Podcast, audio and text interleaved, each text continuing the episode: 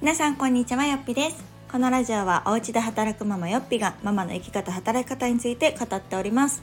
えー、今回はですね会社員とフリーランスどっちがすごいというちょっと切り込んだテーマについてお話をしていこうかなと思います。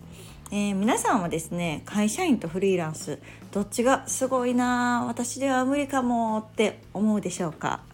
えー、この価値観っていうのがね実際私の中で結構変わったところでもあってで今私は在宅フリーランスとしてもう、えー、6年ぐらいお仕事をしております。でまあ今思うとね、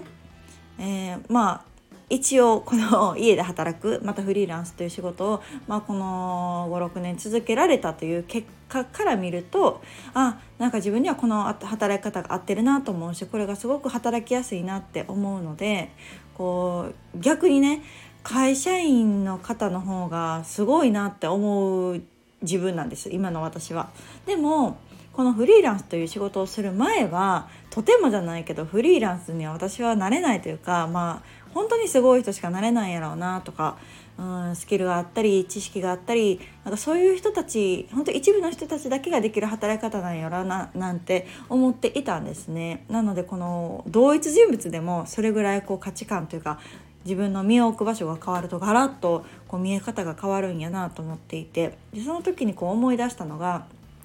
本当私が学生時代かな大学の時にちょうど就活をするかしないか悩んでいた悩んでいたというか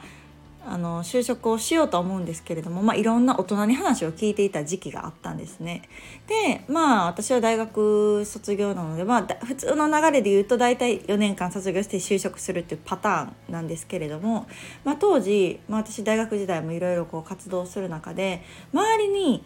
こう自分で仕事をする大人が結構多かったんですね。別に自分がそうなるためにとかじゃなくってたまたまの自分で会社を起こしていたりとか、まあ、フリーでお仕事されていたりとかっていう大人の方と出会う機会も多くってその時にちょうど私はねこう就活熱が入ってた時だったのでなんかすごいなと思ってたんですよ。こう自分で仕事をするってどうやってそうそこにこうたどり着いたんですか？みたいな。なんかほんとすごいですよねみたいな。自分で仕事するってみたいな感じで聞いた時にもうそれ聞いた方々っても結構なベテランというかもう多分4 5 0代とかだったのでもうその道でねあの自分あの確立されてる方たちだったので、まあ、今思ったらちょっと失礼な質問やななんて思うんですけれども、まあ、その時返ってきた答えがですねいやいやなんか僕たちはその週5日決まった時間に家を出てっていう働き方ができなかったからこれなんだよって言っててだから別に僕たちがすごいわけじゃなくってあのそういう、まあ、一般的に言われる会社員の働き方っていうものが僕たちはできなかったんだよみたいなことを言ってたのがすごくこう意外な回答やったんですね。なんか私の中で当時は会社員よりもフリーランスの方が上じゃないですけどでもフリーランスの方が難しいと思ってたんですよ。なんか大学卒業したら、まあ、就職っていうものはみんなできると思ってたしフリーランスっていうのはとか、まあ、会社を起業とかっていうのはそういう特別な人がする手段だと思っていたのでなんかその働き方会社員という働き方ができなかったからこんな働き方をしてるんだっていう回答に本当こう度肝ですよね。えみたいななんかその考え方なかったわって思っててでまあそこから私は就職をして、まあ、会社員という働き方を、まあ、したわけですよね。でも今まあ子育てのさなかで働き方を見直す中で当時のそのおっしゃってた方々の気持ちが今すごくわかるというか、うん、今の私はやっぱり会社員勤めの働き方がやっぱ難しいなと思うんですね。なんかできないっていうよりもやっぱりそれと子育てのバランスだったりとかあと自分自身のその気持ちメンタルだったりとか余裕の持ち方との保ち方っていうのがなかなかこう難しいなと思うのでうん表現は多分同じじゃないと思うんですけれどもでも私もその会社員という世間一般的な働き方ができないから今このフリーランスという働き方を選んでるっていう意味ではあなんか同じ感覚なのかななんて思いました。なのであの、まあ、何が言いたいかというとですねどっちがすごいとかないなっていうところであのそれはもう適正やなと思いましたね。なので今の私にはやっぱり会社員の方が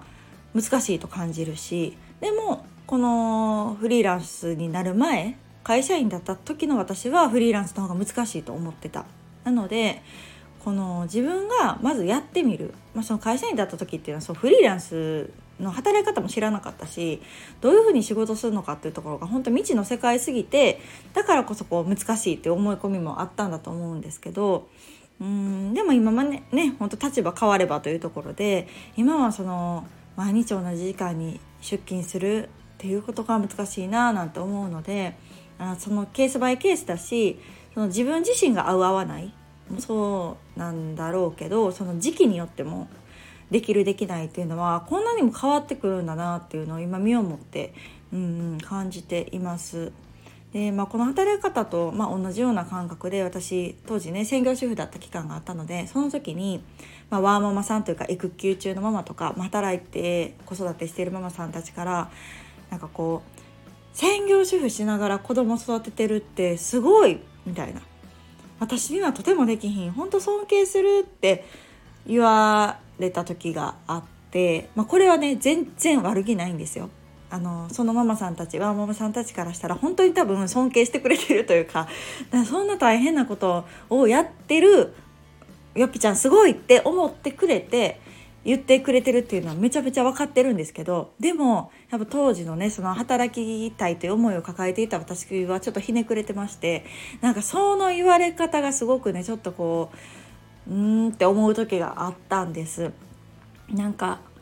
尊敬するって難しくないですか？ちょっとこれも言葉の話なんですけどなんか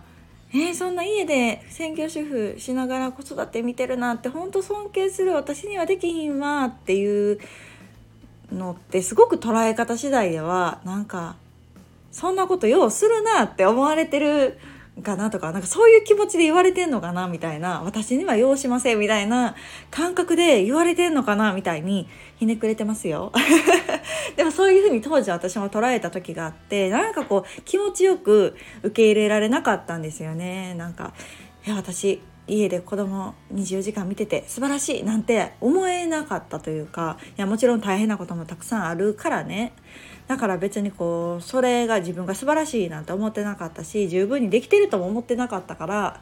なんかこう引っかかったんやろうなと思うんですけどでも今ねその私も専業主婦期間を経て働くわままいいなって思うのはやっぱりすごいと思うんですよ。そのうん家で24時間ね家事育児をするってそれは本当に大変なことだしそれができてるっていうのは本当にすごいことだなと思う一方であえてそういう声かけをしないようにしようとはちょっと思ってますかね。なんかうーんなんかそこに対するちょっと配慮というかね、うん、あの私専業主婦大満喫してますみたいな。私は働きたくないから専業主婦になってます。みたいな人にはいいと思うんですけどそうじゃなくてやっぱり専業主婦もなりたくてなってる人もいればそうじゃない人もいるしいろんな事情があってね専業主婦にならざるを得なかった方もいるし、うん、っていう方のこととかをちょっと思ったりするとうんあんまり不用意にねなんか尊敬するとか私には無理とかっていう言葉を言うもんではないななんて思ったりします。なのでまあそれもそうですよね。あの専業主婦がすごいのか働きながら子育てするのがすごいのかとかっていうのも本当その立場立場によってだしこれもまた同じ私というよっぴという人間だけれども専業主婦だった時と今こう仕事をしながらね子育てしてるワーママになってたからこそのまあ、悩みだったりとか難しさとかもあったりするのでなんか本当にこうどっちがすごいっていうのは言えないからこそ自分がこれは無理って思わない方を選ぶっていうのはなんか一ついいんじゃないかなと思います。やっぱり他人軸だとうん働きながら子育てをねしてる方がなんかすごいだったりとかフリーランスの方がすごいみたいに言われがちかもしれないけどでもそっちが合う人だっているわけですからね。うん、自分はどっちの方が合うのかな？どっちの方が楽しく人生を送れそうかなとか楽しく仕事や子育てができそうかな？みたいな感じの物差しで常にこう自分はどうかな？自分はどっちに向いてるのか？どう思うのかっていうところで判断するとなんかあんまりこう大きな失敗だったりとか、うん、大きなモヤモヤを抱えていけなくて済むんじゃないかななんて思いました。うん、なので、まあ、別に今回のお話はフリーランスとうん会社員どっちがすごいのかっていう結論を言いたかったわけでもなく専業主婦とワーママどっちがすごいのかって言いたかったわけでもなくですね皆さんはどっちの方がうんもうこれは私は無理やわすごい尊敬するっていう言葉を、まあ、借りるとするとねそっちじゃない方を自分は合ってると思うか？っていうのを選んだらいいんじゃないでしょうか。まあ、他人がどう思われようとね